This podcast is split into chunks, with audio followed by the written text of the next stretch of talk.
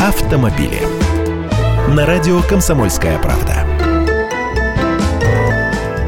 Здравствуйте! Снял аварию или фокусы дорожного лихача? Залей в интернет. Скоро водители смогут отправлять видеозаписи с обстоятельствами ДТП, дорожных нарушений или даже преступлений на специальный интернет-портал, чтобы потом полицейские смогли провести проверку и наказать виновных, например, автовладельцев. На этом интернет-ресурсе граждане смогут размещать записи с видеорегистраторов, чтобы правоохранительные органы потом выявляли виновных в нарушениях ПДД и других законов. Не исключено исключено, что столичный такой сайт будет запущен уже в этом 2017 году. Начальник управления правового регулирования ГИБДД России Юрий Шакиров подтвердил, что портал поможет дорожным полицейским в повседневной работе. Кстати, вот вам и ключ к решению задачи, что будет доказательством опасного вождения, когда введут штраф за такое нарушение.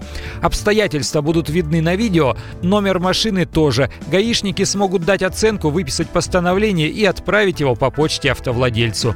Я спросил читателей нашей группы ВКонтакте, не является ли это стукачеством и будут ли они заливать на этот сайт свое видео с чужими нарушениями. 32% опрошенных, почти треть, сказали, что будут. Еще 32% будут, если в кадре ну конкретный чудак. 21% поделится видео, если там по ходу дела кто-то пострадал. И лишь 11% посчитали это стукачеством. Лишь один из десяти. Я, Андрей Гречанников, эксперт «Комсомольской правды». С удовольствием общаюсь с вами в программе «Дави на газ» ежедневно по будням в 8 утра по московскому времени.